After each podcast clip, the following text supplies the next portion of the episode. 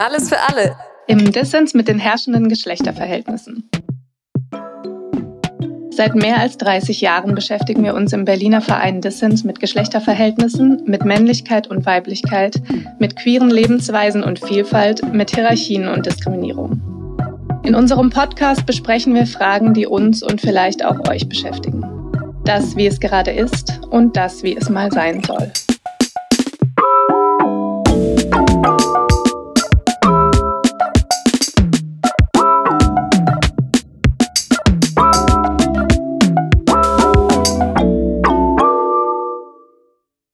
Willkommen zu unserer nächsten Podcast-Folge. Mein Name ist Sarah und mein Pronomen ist sie. Mein Name ist Ulla, mein Pronomen ist auch sie. Wir freuen uns sehr, dass ihr wieder zuhört. Wir haben in den letzten drei Folgen viel über das Thema Männlichkeit oder Männlichkeiten und über Männer geredet. Und in den nächsten Folgen geht es um Weiblichkeit oder Weiblichkeiten und um Sexismus. Es gibt mehr als zwei Geschlechter, aber die Kultur der Zweigeschlechtlichkeit, die in unserer Gesellschaft nach wie vor vorherrschend ist, die davon ausgeht, es gäbe nur zwei Geschlechter, ähm, heißt, dass mit diesen Vorstellungen von Weiblichkeit und Männlichkeit alle Menschen irgendwie konfrontiert sind und sich damit auseinandersetzen müssen. Dieses Themenfeld haben wir mit unserer Kollegin Katharina Debus besprochen. Katharinas Pronomen ist sie, und wir sprechen alle drei aus einer CIS-Perspektive. Auch diesmal werden wir aus dem sehr interessanten Gespräch nicht nur eine Folge, sondern gleich mehrere Podcast-Folgen machen. In dieser ersten Folge, die daraus entstanden ist, beschäftigen wir uns mit dem Thema Weiblichkeitsanforderungen, mit traditionellen und modernisierten Weiblichkeitsanforderungen. In der zweiten wird es mehr um Beziehungen gehen, mit besonderem Blick auf Beziehungen mit Männern bzw. auf Hetero-Beziehungen.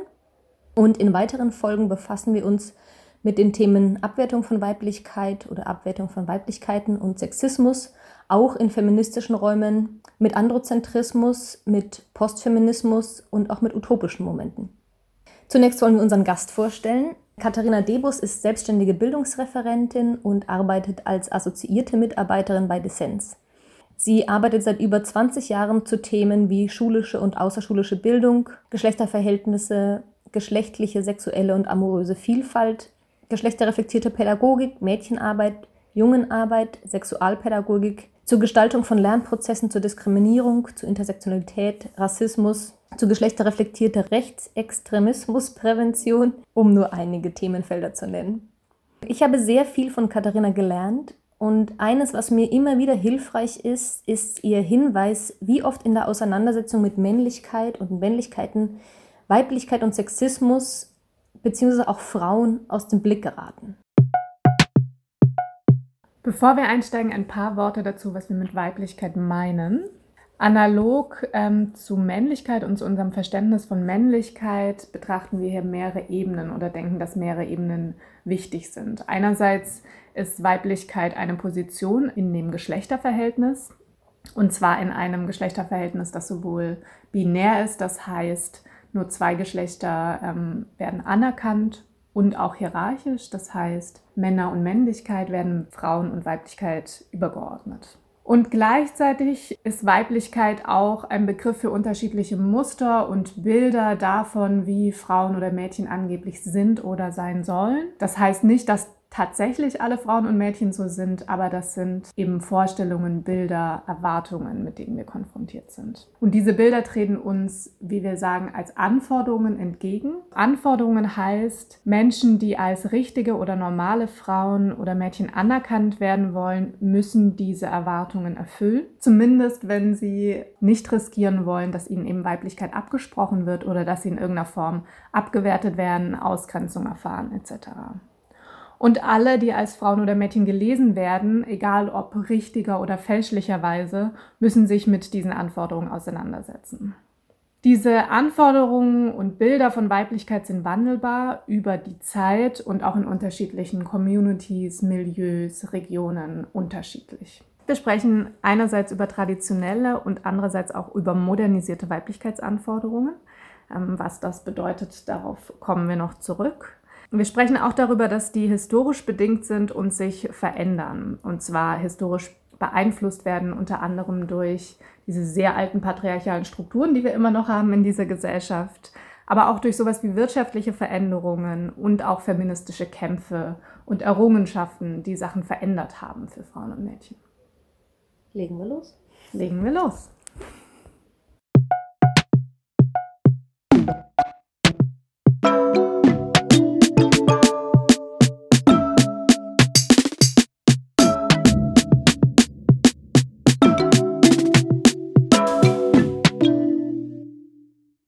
Katharina, nach äh, Jahrhunderten feministischer Kämpfe und Errungenschaften, die damit einhergegangen sind, macht es denn eigentlich überhaupt noch Sinn, von Weiblichkeitsanforderungen zu sprechen? Ich glaube, mit der Frage bin ich tatsächlich auch in die Auseinandersetzung gegangen, weil ich aufgewachsen bin erstmal so ein Bild von, als Mädchen kann ich alles sein und alles werden. Und es war ernüchternd, dann doch zu merken, dass das zumindest so einfach doch gar nicht alles geht. Und ich würde sagen, ja, also das äh, Jahrhunderte oder Jahrtausende altes Patriarchat und das in dieser Form jetzt so seit den bürgerlichen Revolutionen mit Veränderungen besteht, aber eben doch mit auch einem bestimmten Bild von, was ist weiblich, was ist männlich, dass das kulturell fortwirkt. Selbst wenn auf einer rechtlichen Ebene relativ viel gleich ist, wenn man sich diese ganzen Sachen rund um Abtreibung, Schwangerschaftsabbruch anschaut und so weiter, dann haben wir ja auf einer rechtlichen Ebene nicht komplette Gleichheit, aber dass sich in Ökonomie wie auch in Kultur ganz vieles trotzdem weiterträgt ich würde sagen, wir haben weiter auch mit diesen traditionellen Weiblichkeitsanforderungen und Mustern zu tun, die so aus den bürgerlichen Revolutionen kommen oder in der Zeit sich nochmal gewandelt haben, die sowas haben wie Beziehungsorientierung, also als Frau oder als Mädchen hängt der Wert, der fremd zugemessene Wert, aber auch mein Selbstwert sehr stark an gelungenen Beziehungen. Das können heterosexuelle Beziehungen zu Männern sein. Ab einem bestimmten Alter sind die sehr relevant, immer noch bei dem, was einer Frau so zugestanden wird. Es können aber auch, äh, es kann auch heißen, gute Freundin zu sein oder gute Mutter oder gute Tochter zu sein. Und die sind ja nicht einfach vom Himmel gefallen, diese Muster, sondern die haben ja was damit zu tun, dass über sehr lange Zeit Frauen ökonomisch abhängig waren von Männern und rechtlich abhängig waren von Männern und dass um, rund um diese Abhängigkeit und unterschiedliche Machtzugänge sich eben auch Beziehungsmuster und Kultur und so weiter gestaltet haben.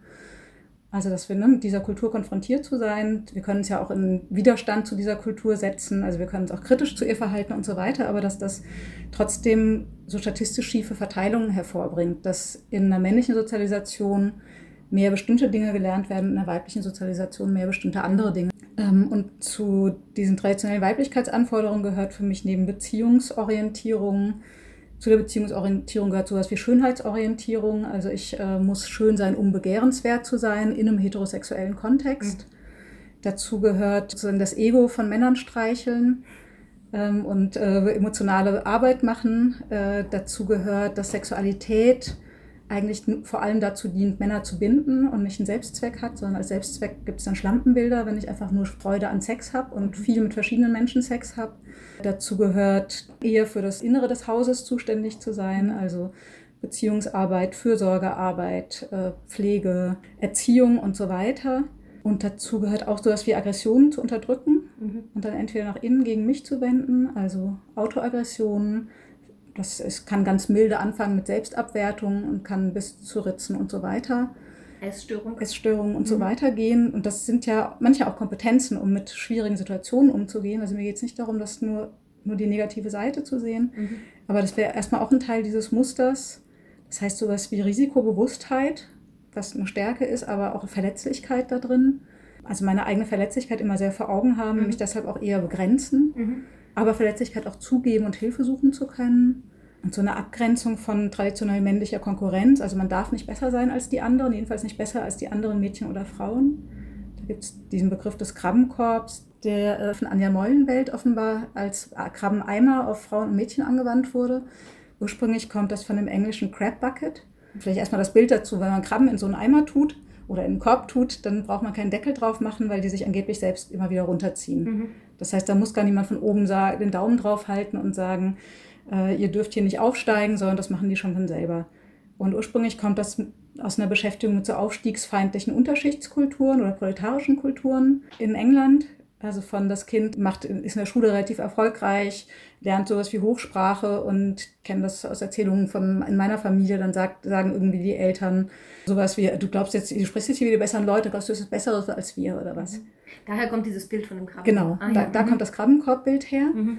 Und äh, offenbar an der Mollenwelt hat das auf äh, so traditionelle Frauengemeinschaften übertragen. Und ich fühle das mit so Assoziationen wie Frauengemeinschaften werden oft darüber gemacht, dass alle über sich selbst schlecht reden. Mhm. Ich habe so fette Oberschenkel, ich kann kein Mathe mhm. und so. Und dann die anderen das belohnen, indem sie dafür Bestätigung geben. Also entweder Verbundenheit machen von ja, ich auch. Oder aber, ach, du bist doch total schön. Oder das kennen wir ja alle, wir haben alle Problemzonen. Oder auch sowas wie, ach, wer braucht schon Mathe? Sich selbst abwerten wird belohnt. Aber selbst Selbstbewusstsein und sagen, ich finde mich schön. Mhm oder natürlich mache ich ein 1-0-Abi, weil ich kann es halt. Also das Äquivalent davon können Jungs durchaus in ganz vielen Kontexten machen und unter Mädchen wird das in der Regel bestraft. Mhm. Also mindestens mit so sozialer Distanz bis hin zu krassen Abwertungen. Und ich fand das interessant, ich habe ja so Interviews mit Mädchen gemacht. Und eine der Situationen, die mir so ganz einprägsam war, wenn wir über Sexismus gesprochen haben, die haben teilweise schlimme Geschichten von Stalking und sonst was erzählt. Das ähm, haben die so ganz distanziert erzählt. Mhm so, ja, aber da habe ich auch draus gelernt und ja, mhm. jetzt passe ich halt drauf besser auf und so. Mhm. Und die eine Situation, wo die so richtig wütend wurden, in fast all, also es waren sechs verschiedene Milieus, in denen ich das gemacht habe und in fünf Milieus, also das, das Milieu, das sozusagen am wenigsten bürgerlich war, mhm. da gab es das Muster nicht. Mhm. Aber in allen anderen fünf Milieus ähm, war das so, dass der aggressivste Moment war die Frage nach der perfekten Frau. Aha. Also wir hatten so Collagen gemacht in denen die gesammelt haben, was sagen Leute in eurem Umfeld, wie ein Mann sein soll oder jung und wie ein Mädchen oder eine Frau sein soll. Und eine der Fragen in der Auswertung ist, äh, wärt ihr gerne so? Und das, da gab es viel Scham einerseits. Ja, ich wäre schon gern so. Ich weiß ja, dass es unrealistisch ist, aber irgendwie schaffe ich das nicht, mich darüber hinwegzusetzen. Und dann war die Frage, und wärt ihr gerne mit Leuten befreundet, die so sind? Mhm. Mit den Jungs, die so sind, wären sie gerne befreundet gewesen. Und bei der Frage, werdet ihr mit Mädchen befreundet, die so sind, da kam, da kam die Aggression raus. Da kam dieses, boah nee, also mit so einer, mit so einer möchte ich wirklich nicht befreundet sein, weil da fühlt man sich ja nur scheiße, wenn man mit so einer befreundet ist. Und das fand ich ja. nochmal so auf den Punkt bringen, mhm. dieses Krabbenkorbbild. Also mhm. du darfst nicht zu gut sein, mhm. weil wenn du als Frau einschüchternd wirkst, mhm. dann bist du alleine. Mhm. Und zwar bist du sowohl gegenüber anderen Frauen und Mädchen alleine, weil die sich also weil du das Gleichheitsgebot mhm. brichst. Mhm.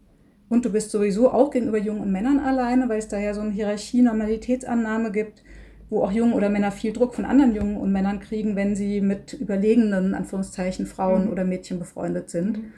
Und da äh, eher so Muster haben, welche zu suchen, die entweder gleichrangig oder irgendwie drunter sind. Das heißt, du bist als Frau faktisch, riskierst du komplette Isolation, wenn du besser bist als die anderen mhm. in irgendwas, was zählt. Mhm heißt es nicht nur, du bist das, sondern dazu zu stehen oder das auszudrücken. Darum geht es mhm. auch. Also, dass es durchaus sehr schön sein kann, solange ich die ganze Zeit von mir erzähle, oh, ich bin aber nicht schön, ich habe auch Probleme mit meinem Aussehen, mhm. wird es irgendwie noch akzeptiert sozusagen. Aber in dem Moment, wo ich sage, ja, ich bin total schön und ich finde, das sieht man auch im Gegensatz zu euch allen oder so, ne? dass das ähm, die, die Abwertung oder das Runterziehen den Krippenkorb hervorruft. Nee, ich glaube, es ist beides. Also mhm. es ist am schärfsten dann, wenn du auch noch dazu stehst. Mhm. Ja. Aber selbst wenn du nicht dazu stehst, also auch ein Muster, das ich aus meiner Jugend kenne und aus mein, ja, vor allem der Jugend und das ich aber auch viel äh, bei diesen Mädchen gefunden habe, ist, wenn du zum Beispiel in der Schule viel besser bist als die anderen, dann mhm. gibt es häufig diesen Impuls, dann machst du für die gesamte Klasse oder Stufe Nachhilfe mhm. und hilfst allen und machst deine eigene Leistung durchaus auch runter und sagst, ja, aber ich kann das ja auch nicht oder naja, da hatte ich halt Glück und die mochte mich halt ja. und so. Und trotzdem bleibt eine Distanz bestehen. Also du bist trotzdem mit viel höherer Wahrscheinlichkeit Außenseiterin. Ja. Ja. Ähm, und Nähe kriegst du nicht mit denen, die das mitkriegen. Das kriegst du vielleicht von Älteren, die sich nicht von dir bedroht fühlen, aber nicht mit denen, mit denen eigentlich dieses Dogma wäre, du sollst gleich sein. Mhm.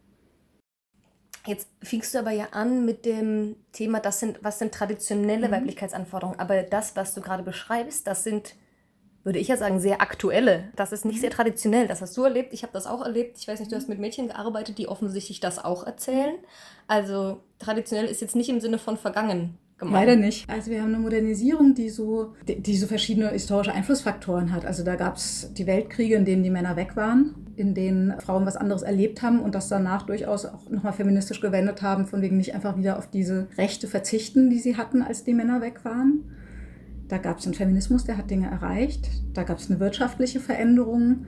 Ne, in, der, in Westdeutschland in den 50er Jahren, 50er, 60er Jahren mal sowas wie ein Familienarbeitslohn möglich war, der auch wieder wegging. Also der dann mit der Wirtschaftskrise nicht mehr möglich war. In der DDR war der nie möglich, wo also klar war, dass sowas wie so ein Hausfrauendasein, was ja so das Ideal dieser bürgerlichen Ideale ist, historisch eigentlich nur in bürgerlichen Schichten möglich war. Und es gab mal zwischendurch in der BRD so eine kurze Phase, wo das für alle möglich war. Und die hat sich wieder verändert. Und jetzt momentan die Wirtschaft, die wir gerade haben, also Neoliberalismus als so eine Form von Kapitalismus, in der klar ist, dass äh, eigentlich die Wirtschaft aus allen das Beste rausholen soll. Deshalb diese Ideologie, alle können alles erreichen und alles schaffen, wenn sie nur wirklich wollen. Mhm. Dazu passt es nicht, so eine Idee zu haben, Frauen sollen irgendwie zu Hause bleiben. Mhm. Das heißt, es haben sich Dinge modernisiert, wegen Feminismus, aber auch, weil es einfach wirtschaftlich andere Sachen staatlich sinnvoll sind, ganz jenseits von irgendwelchen Gleichstellungsideen und Idealen. Und meine These, aber was sich verändert hat, ist nicht etwa, dass es jetzt einfach Wahlfreiheit gibt, sondern dass die traditionellen Anforderungen in großen Teilen weiterwirken, aber die traditionellen Männlichkeitsanforderungen dazukommen. Das heißt, das zusätzlich zu diesem, also zusätzlich zu diesem, äh, was ja ich Beziehungsorientierung und schön sein sollen und nicht bedrohlich sein sollen, soll man aber auch noch erfolgreich sein. Und zwar dann der Balanceakt. Ich soll erfolgreich sein, aber ich soll nicht erfolgreicher als der Mann sein, den ich gewinnen will, und auch nicht erfolgreicher als die Freundin. Ich soll souverän sein, souverän, aber ich soll trotzdem auch Verletzlichkeit zeigen können und zwar insbesondere gegenüber den Freundinnen, die sich nicht bedroht fühlen sollen und gegenüber dem Mann, der sich ja als Beschützer und Held und stärker als ich fühlen soll. Was, finde ich, ziemlich fatal dazugekommen ist, ist äh, dadurch auch eine Scham bei Gewaltwiderfahrnissen, bei Diskriminierungswiderfahrnissen, mhm. bei Angst. Also das, was für Männlichkeit schon immer galt, in dieser bürgerlich-westlichen Sicht auf Männer sollen immer stark und souverän sein und können nicht über Opfererfahrungen sprechen, das hat sich, würde ich sagen, in den letzten 20 Jahren nochmal verschärft für Frauen und Mädchen, auch nicht mehr über Verletzungsopfer, Diskriminierungs-, Gewaltwiderfahrnisse so richtig sprechen zu können. Also dieses Beispiel, was ich vorhin gebracht hatte, dass die Mädchen dann oft so, dass, also von schlimmen Sexismuswiderfahrnissen gesprochen haben, ja, aber ich habe daraus gelernt. Mhm. Ja, und naja, Jungs sind halt so, die können halt auch nicht anders. Mhm. Und so ganz abgeklärt. Und so über Schmerz sprechen, meine Erfahrung geht das vor allem, wenn wer anders die Tür öffnet. Also wenn ich als Pädagogin anfange, darüber zu sprechen und sage, ich hätte das aber ganz schön verletzt oder traurig gemacht oder wütend gemacht, also so Emotionen, überhaupt irgendwelche Emotionen außer Coolness und Abgeklärtheit mhm. haben zu dürfen, dann habe ich das Gefühl, es geht so eine Tür auf, dann geht das plötzlich. Aber erstmal in dieser modernisierten Variante von immer souverän und cool sein müssen, mhm. ist das total schwer geworden. Mhm. Das heißt, wir haben halt in der Modernisierung, Balanceakt, alles gleichzeitig sein zu sollen. Also nicht gewalttätig. Ich würde sagen, das ist die Ausnahme der Männlichkeitsanforderung, die nicht gilt für Frauen. Aber so sehr viele der anderen Sachen, also beruflich erfolgreich, cool, souverän mhm. Und so weiter, das alles sein zu sollen und das weiblich aber auch und das ständig austarieren, ausbalancieren zu müssen. Und für alles bin ich angreifbar. Ich bin als Heimchen am Herd angreifbar, ich bin als Karrierefrau angreifbar. Ich bin als Rabenmutter angreifbar, ich bin als Hausmütterchen angreifbar. Mhm. Also egal wie ich es mache, irgendwer kann mich immer angreifen. Hier haken wir mal kurz ein und fassen nochmal zusammen, was wir bisher gesagt haben. Wir haben gerade über Weiblichkeitsanforderungen gesprochen. Einerseits traditionelle Weiblichkeitsanforderungen, in deren Katalog sowas gehört wie Beziehungsorientiertheit, emotionale Kompetenz, sorgend um sorgend zu sein, schön zu sein, sich schwach und abhängig zu machen, vor allem von Männern oder dem Partner und ganz zentral auch der Wille zur Mutterschaft. Zu diesem traditionellen Katalog sind modernisierte Anforderungen dazugekommen. Anforderungen, die sonst eher in einem klassischen Katalog von Männlichkeitsanforderungen verortet wären. Sowas wie Karriereorientierung, Coolness, Toughness, Selbstwirksamkeit, Souveränität, Unverletzlichkeit, Stärke, Nichtbedürftigkeit. Aber diese modernisierten Anforderungen haben die alten, die traditionellen nicht etwa ersetzt, sondern sind zusätzlich hinzugekommen. Wir nennen das Allzuständigkeit. Bedeutet, Menschen, die sich mit Weiblichkeitsanforderungen konfrontiert sehen, müssen alle diese Anforderungen gleichzeitig erfüllen. Das Ganze ist ein Balanceakt zwischen den traditionellen und den modernisierten Anforderungen. Dabei handelt es sich eben einerseits um eine totale Überforderung und andererseits ist das auch eine Errungenschaft feministischer Kämpfe, die ich persönlich sehr wertschätze. Zum Beispiel bedeutet das für mich, dass ich tatsächlich wählen kann, keine Kinder zu bekommen. Und auch wenn das nicht immer einfach ist und ich durchaus auch so Sprüche zu hören bekomme wie, das wirst du mal bereuen, das ändert sich noch, wenn die Uhr erst tickt und so weiter, ist es trotzdem eine Möglichkeit, die mir offen steht und die ich wählen kann.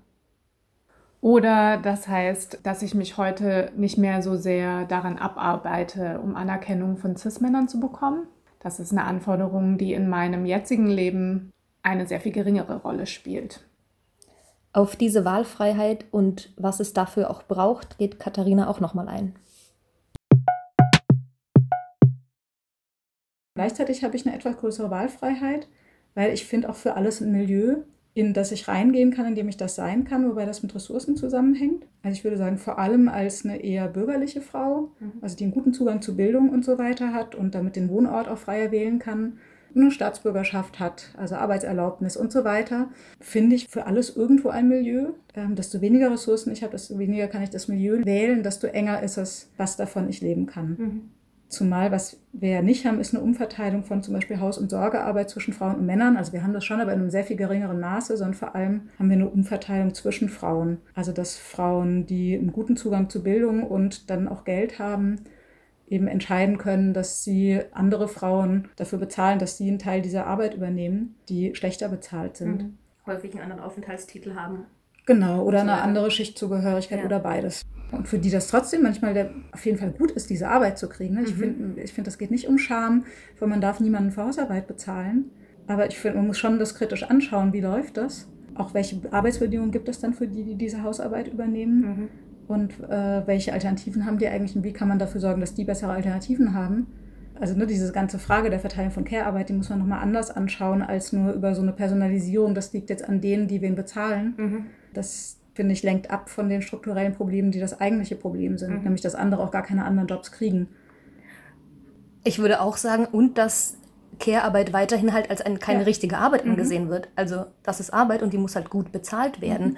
Aber nachdem das in den klassischen Bereich von Frauentätigkeiten fällt, in Anführungsstrichen, die halt normalerweise unbezahlt sind, hat das sofort was Anrüchiges, wenn man mhm. tatsächlich eine Person dafür bezahlt, mhm. dass sie diese Arbeit übernimmt. Mhm.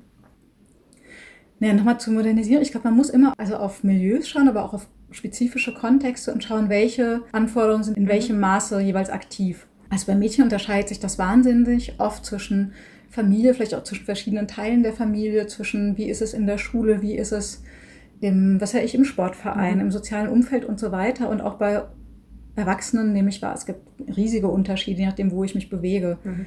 Was ich häufig erlebe, also wenn ich mit Frauen arbeite, die viel in feministischen Kontexten oder queeren Kontexten unterwegs sind, dass es so eine Wahrnehmung gibt, ach, von heute ist doch auch alles gar nicht mehr so schlimm. Oder ich kann mich darüber hinwegsetzen. Ich verstehe gar nicht, warum können die anderen sich nicht über diese, was weiß ich, Schlankheitsnorm oder sowas hinwegsetzen. Und was dabei vergessen wird, ist, wie viele Ressourcen ich eigentlich schon genutzt habe, um mir ein Umfeld zu suchen, in dem ich mich darüber hinwegsetzen zu können. Da habe ich eine berufliche Entscheidung getroffen, ich habe eine Entscheidung zu meinem Lebensort getroffen. Ich konnte mir ein soziales Umfeld suchen, in dem es mehr Menschen gibt, die da wie ich eine Kritik dran haben und versuchen, irgendwas anders zu machen. Und diese Ressourcen haben wir nicht alle. Ich bin halt auch feministisch erzogen worden. Also ich habe von Kind auf mitgekriegt, dass ich was wert bin, dass ich auch als Mädchen was wert bin und zwar viel und zwar nicht nur, wenn ich klassisches Mädchen bin, dass Normen kritisch zu betrachten sind, dass es Normen gibt, die gut sind und Normen gibt, die schlecht sind. Das habe ich alles von Kind auf mitgekriegt, eine große Ich-Stärke mitbekommen. Die Ressource hat nicht jede. Mhm. Andere haben sich das mühsam angeeignet und haben es jetzt auch. Und wichtig finde ich aber nicht zu vergessen, auf welchem Weg haben wir uns das eigentlich angeeignet. Eben weg aus dieser Logik, die so eine neoliberale Logik ist von Personalisierung. Es liegt immer an mir und ich muss es nur richtig machen, dann löst sich das Problem. Und auf die Strukturen zu schauen, die das so schwer machen. Kommt dann noch eine Zuständigkeit dazu, auf eine Art, ist auch noch dem Feminismus recht mhm. zu machen, mhm. Zu der ganzen Allzuständigkeit, die sowieso schon da ist, verrate ich dann auch noch den Feminismus, wenn ich mir dann doch die Beine rasiere oder so. Das macht es auch nicht einfacher. Ja, das ist äh, das Zitat, das ich da sehr gerne bringe, würde ich da jetzt vorlesen. Das ist von Mary Lisa Johnson aus dem Buch Jane Sexes It Up. Ähm, das, da geht es so um feministisches Begehren, Feminist Desire. Ähm, ich habe das selbst übersetzt und und sie sagt da vor dem Hintergrund, dass wir mit Feminismus wie mit einer exzentrischen Tante aufwachsen. Das Bild finde ich sehr schön. Mhm. Die uns immer erinnert, wie schlau wir sind, dass wir alles schaffen können, alles sein können. Zögern die Frauen meiner Generation zu romantischen Klemmen zu stehen, in denen wir uns wiederfinden? Zu den emotionalen Ver Verwicklungen, die unsere Prinzipien kompromittieren? Also, ne, das wäre zum Beispiel die Sache mit den Haaren an den Beinen oder sowas, die äh, Prinzip wäre, ich mache hier keine Selbstoptimierung, aber das mache ich dann doch. ähm, während wir zwischen Feministin und Partnerin, zwischen Forscherin und Sexpartnerin hin und her pendeln.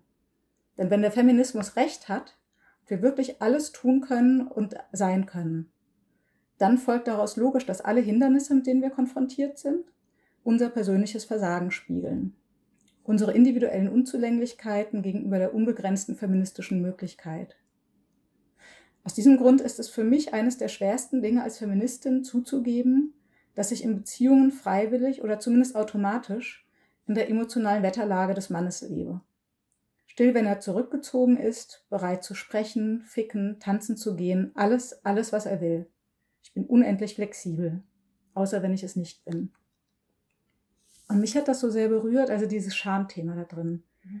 Also ich würde ja sagen, das ist gar nicht der Feminismus, der das sagt, sondern ich würde sagen, es ist ein Feminismus, der sich mit Neoliberalismus vermengt und so tut, als täte er Empowerment, ohne über strukturelle Schwierigkeiten und Ungerechtigkeiten zu sprechen, sondern der so sehr über diese Personalisierung geht. Also ich muss das Problem selbst lösen, anstatt über kollektive Veränderungen ist das jetzt nur der Feminismus in Anführungsstrichen oder ist das nicht sowieso auch eine klassische Idee oder Logik in Weiblichkeitsanforderungen? Also Sachen zu individualisieren und nicht als eine Struktur mhm. zu begreifen. Also ich habe vorhin ähm, kurz gedacht, dass dieser Wahlspruch, das Private ist politisch, ja schon ein erster Schritt mhm. daraus ist, sozusagen, aus dieser Individualisierungslogik. Mhm. Es gibt ja diesen Begriff der Internalisierung, also Externalisierung, Internalisierung. Also eigentlich ist es ein Paar, das irgendwie aus der Psychologie kommt. Eben Externalisierung ist so ein Muster, das Schwierigkeiten, Spannungen, Probleme eher ins Außen kehrt. Das kann auf der Ressourcenseite sowas heißen wie ich äh, mache Sport oder ich schreie mal laut irgendwo, wo es niemandem was tut. Oder auch ich wehre mich. Also ich erkenne, mein Problem in der Schule ist, dass der Unterricht überhaupt nicht meine Bedürfnisse berücksichtigt also mache ich halt Stress, solange bis meine Bedürfnisse berücksichtigt werden. Das gelingt klassischerweise. Also ich habe viele Lehrkräfte gehabt, die gesagt haben, ich kann keinen Unterricht machen, der die Jungs langweilt, weil dann habe ich ein Problem. Während wenn die Mädchen sich langweilen, dann malen sie halt. Dann habe ich kein Problem. Das sind natürlich nie alle Jungs und nie alle Mädchen, aber es, ich hatte ja vorhin gesagt, statistisch schiefe Verteilungen. Und auf der Risikoseite kann Externalisierung sowas heißen wie so aufputschende Drogen nehmen, ähm, gewalttätig werden, andere Menschen fertig machen, zu sagen, immer die anderen sind das Problem also nicht zu erkennen, wo müsste ich mich vielleicht auch auf den Hintern setzen und lernen. Und äh, es liegt nicht daran, dass die Lehrerin doof ist, sondern daran, dass ich mich halt, dass ich halt fleißig sein müsste, um da erfolgreich zu sein oder so. Genau, in der Geschlechterforschung viel weniger besprochen ist das Muster der Internalisierung. Ich finde aber, das macht total Sinn, das umgekehrt anzuschauen. Und das, was ich sage, ist, sind wirklich Entwicklungen aus pädagogischen Diskussionen. Das heißt, ich weiß nicht, ob es psychologisch ganz genauso definiert ist. Aber mein Übertrag auf also Internalisierung, die sich eben oft mit Weiblichkeitsmustern verknüpft, ist, äh, Probleme eher in mich reinzunehmen und auch die Spannung bei mir drin zu lassen. Das heißt, die kann durch Autoaggressionen, kann ich mit dieser Spannung umgehen. Ich will das nochmal betonen, was ich vorhin gesagt habe. Auch Ritzen kann ein kompetentes Verhalten sein. Wenn ich nicht weiß, wohin mit meinem Schmerz, kann es unter Umständen besser sein, ich ritze, als ich behalte diesen Schmerz in mir. Ich muss eher eine Alternative finden, was kann man noch mit diesem Schmerz anstellen. Das kann auch sowas heißen wie, ich äh, mache mich eben runter oder so und glaube, es liegt alles an mir. Das kann heißen, ich beschäftige mich endlos mit dem Problem. Ich kann das Problem nicht abgrenzen. Also Externalisierung wäre sowas wie Fluchtschlafen. Ich bin total neidisch auf Menschen, die Flucht schlafen können. Wenn ich ein Problem habe, dann liege ich halt die Nacht wach. Mhm. Und wenn ich ein Beziehungsproblem habe, das fängt abends an und dann legen wir das auf Eis bis zum nächsten Tag, dann habe ich auf jeden Fall keinen Schlaf. Es ist schön, wenn die andere Person Schlaf hat, aber ich habe keinen. Mhm. Ne? Also in diesem Sinne, Externalisierung heißt, sich abgrenzen zu können. Internalisierung heißt, ich habe das alles, das ist alles dicht an mir dran und bei mir drin. Das hat eine Ressourcenseite, nämlich da, wo tatsächlich ich was verändern muss, um das Problem zu lösen. In mir kann ich das Problem lösen.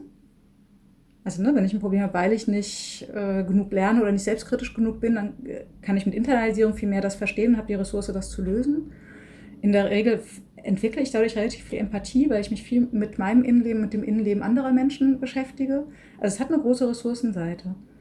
Es hat eine Risikoseite, jenseits der vorgenannten Risiken, dass ich mein Selbst so als ein endlos plastisches Objekt begreife und sowas wie Widerborstigkeit, Eigensinn, dass ich das sozusagen nicht entwickle und dass ich äh, auch in Freundinnenkreisen häufig so den Status quo aufrechterhalte. Also ich habe ein Problem mit, sei es meinem Chef oder meiner Chefin, sei es irgendwie jemand in meinem Team, sei es mit, klassischerweise wäre es ein Partner. Und dann spreche ich in meinem Freundinnenkreis darüber und die bauen mich gerade so wieder auf, dass ich es weiter aushalte. Mhm.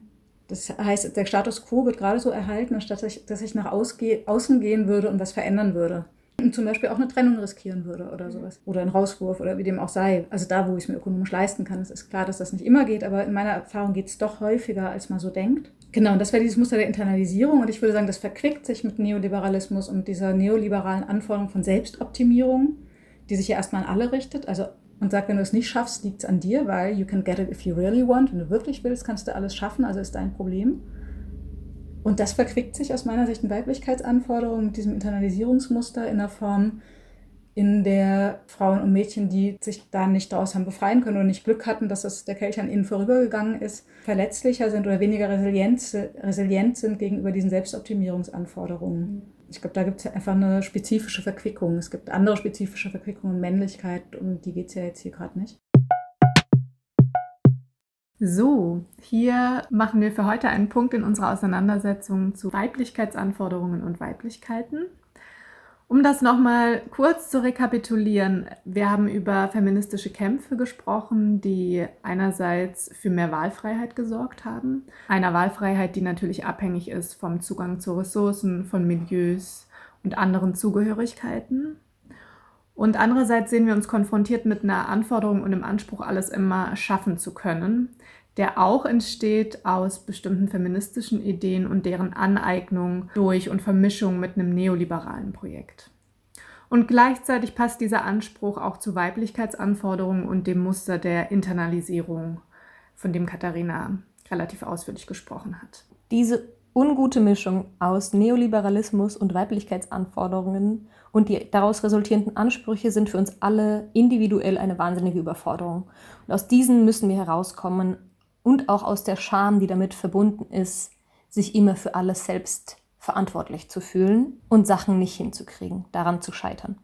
Um das zu schaffen, müssen wir uns auf die strukturelle Ebene dahinter konzentrieren und die in den Blick nehmen. Das lässt sich nicht alleine schaffen, das lässt sich nicht alleine lösen, sondern auch hier braucht es kollektive Prozesse, um daraus herauszutreten und Veränderungen anzustoßen.